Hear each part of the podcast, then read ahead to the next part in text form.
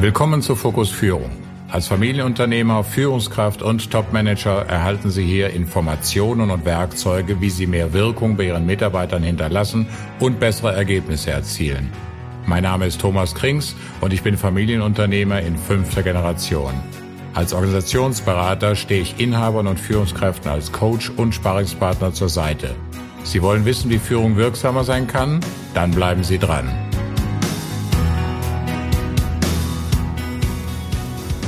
Ich bin der Meinung, dass Führungskräfte Kenntnisse über die Funktionsweise des menschlichen Gehirns haben sollten.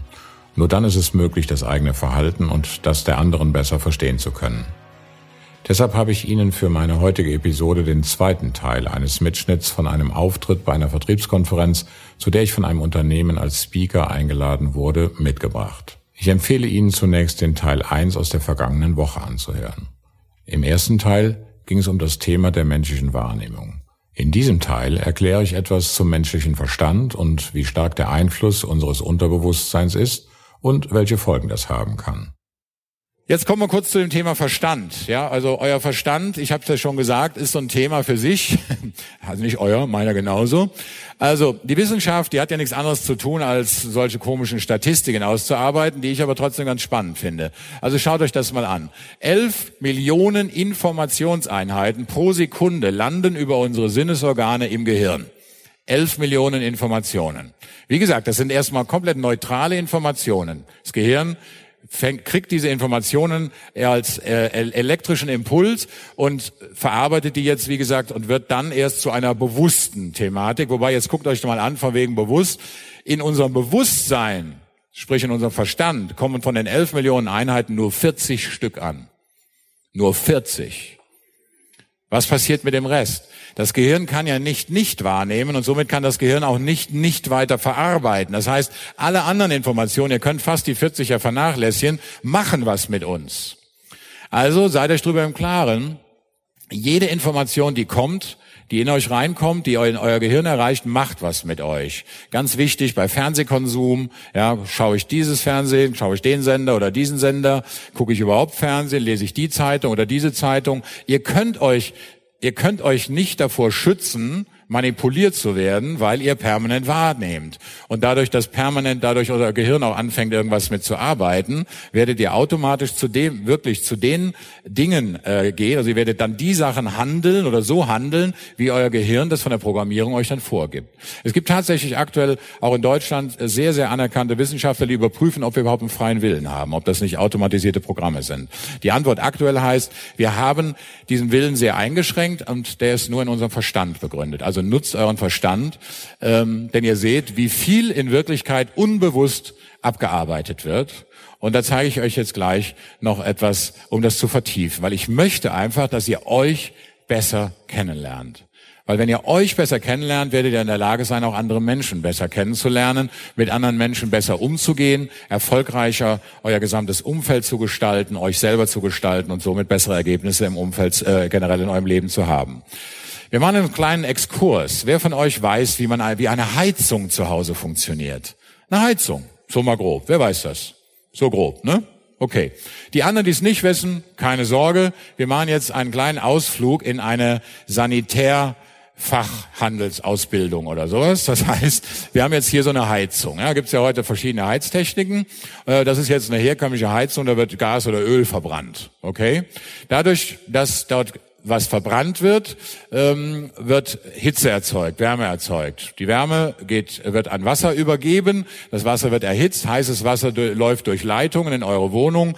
Dort habt ihr so eine Art, ja, das oben dieser graue Punkt, sagen wir mal ein Thermostat, ja. Äh, ich male ihn der Einfachheit halber direkt an die Heizung dran, dann geht das heiße Wasser in den Heizkörper rein, dort wird Hitze abgegeben und euer Raum wird warm. Dadurch wird allerdings das Wasser in dem Heizkörper kalt oder kühler und das kühlere Wasser fließt zurück wieder in die Heizzentrale und äh, so geht der ganze Kreislauf permanent vonstatten. So funktioniert eine Heizung. Total einfach.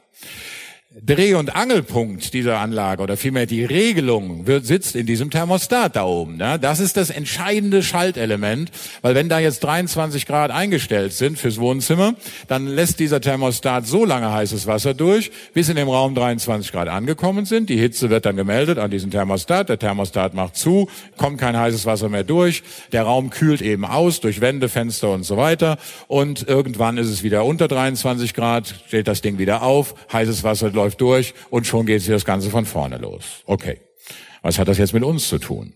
Ja, ich will euch ja nicht erklären, wie eine Heizung funktioniert. Die Botschaft an der Stelle ist, jeder von uns hat so ein Thermostat im Kopf. Jeder von uns. Sieht Gott sei Dank ein bisschen anders aus. Und ich habe da dem, den Namen, den Fantasienamen gegeben, was da in unserem Kopf ist, ist nämlich kein Thermostat, sondern ein Realostat.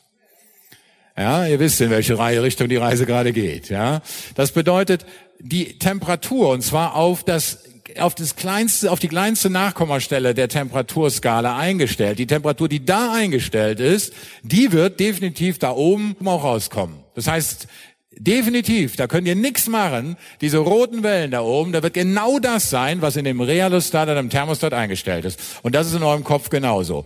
Folgendes Beispiel, um das besser zu verstehen. Stellt euch vor, ihr seid eingeladen zu einer Party. Bei jemandem zu Hause. Einer hat zu Hause sein Wohnzimmer leergeräumt und begrüßt seine Gäste im Wohnzimmer und vielleicht in der Küche. Ihr seid der Erste, die Erste, die angekommen ist. Ihr kommt rein, ihr seht, das Zimmer ist leergeräumt, stehen ein paar Bistrotische da und äh, naja, ihr nehmt, ihr nehmt euer erstes Gläschen Wein, Bier, Sekt, Wasser. Auf jeden Fall äh, wartet ihr auf die Gäste. Die Tür geht immer wieder auf, es kommen neue Menschen rein, viele von denen kennt ihr, freut euch auf einen schönen Abend. Jetzt klingelt plötzlich die Tür. Der Gastgeber öffnet die Tür, ihr seht einen Menschen. Ihr seht diesen Menschen das erste Mal. Ihr wisst sofort, Idiot. Was für ein Idiot. Ihr habt ihn noch nie vorher gesehen, aber ihr wisst, es ist ein Idiot. Ihr wisst es. Ist euch aber egal, weil ihr müsst mit diesem Idioten ja heute Abend nicht kommunizieren. Fakt ist, euer Relostat ist eingestellt auf Temperatur Idiot. Okay, die Party-Leute gehen, äh, kommen weiter rein und irgendwann wird das Buffet eröffnet. Ja, also alle stürmen entsprechend in die Küche, weil ihr als erstes angekommen seid, seid ihr auch am hungrigsten, rennt als erstes in die Küche, holt euch die Würstchen, holt Kartoffelsalat und stellt euch direkt wieder in die, ins Wohnzimmer an so einem Bistrotisch und weil ihr der Erste seid, seid ihr auch alleine und alle anderen stehen da jetzt Schlange in der Küche am Buffet. So. Und jetzt wollt ihr euch, dass eure Freunde, Bekannten zu euch kommen. Der Erste, der aus der Küche kommt und zielstrebig auf euch zugedackelt kommt, ist der Idiot. Genau. Ihr denkt, oh, am liebsten im Boden versinken, irgendwie in der Husse von dem Bistrotisch einbauen, bloß nicht auffallen. Es ist zu spät. Der Idiot steuert zielstrebig genau auf euch zu und freut sich riesig darauf, euch beim Essen abzuhalten, ja, vom Essen abzuhalten. Okay. Frage an euch, wie groß ist die Chance, dass dieser Mensch mit euch jetzt ein richtig tolles Gespräch führt? Null. Für die Mehrheit von uns, für die Mehrheit. Weil, ist doch ein Idiot. Was wollen wir mit dem denn reden? Ist doch ein Idiot. Das Dumme ist jetzt dadurch, dass unser Realostat im Gehirn eingestellt ist auf, alle Signale, die reinkommen, werden ausgefiltert und nur noch das wird durchgelassen, was bestätigt, Idiot. Nur noch. Das heißt, der arme Kerl, der kann sich anstrengen, der kann die dollsten Sachen erzählen. Unser Gehirn filtert alles weg, was dem widersprechen würde. Weil es ist doch ein Idiot. Es kann nichts anderes sein als ein Idiot.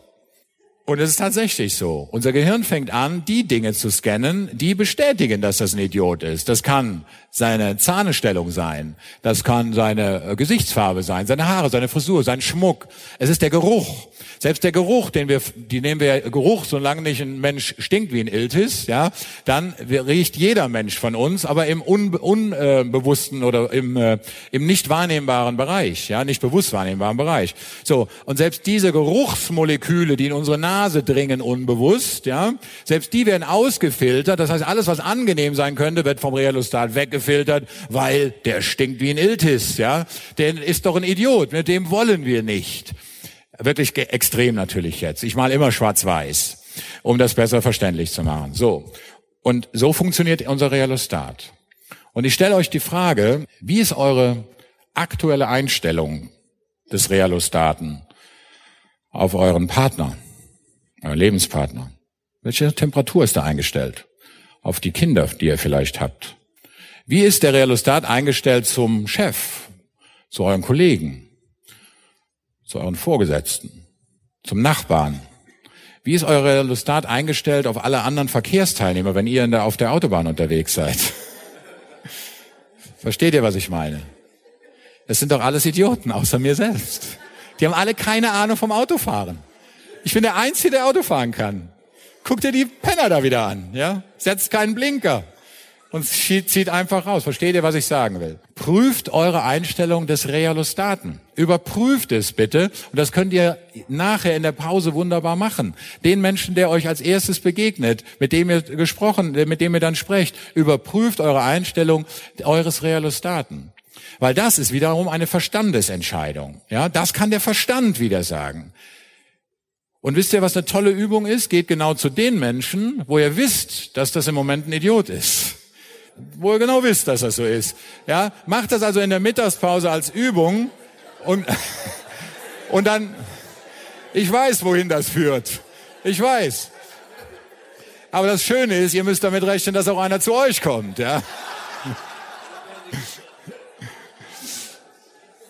Keiner von uns ist besser als der andere. Versteht ihr? Das, was für uns gilt, gilt für die anderen genauso.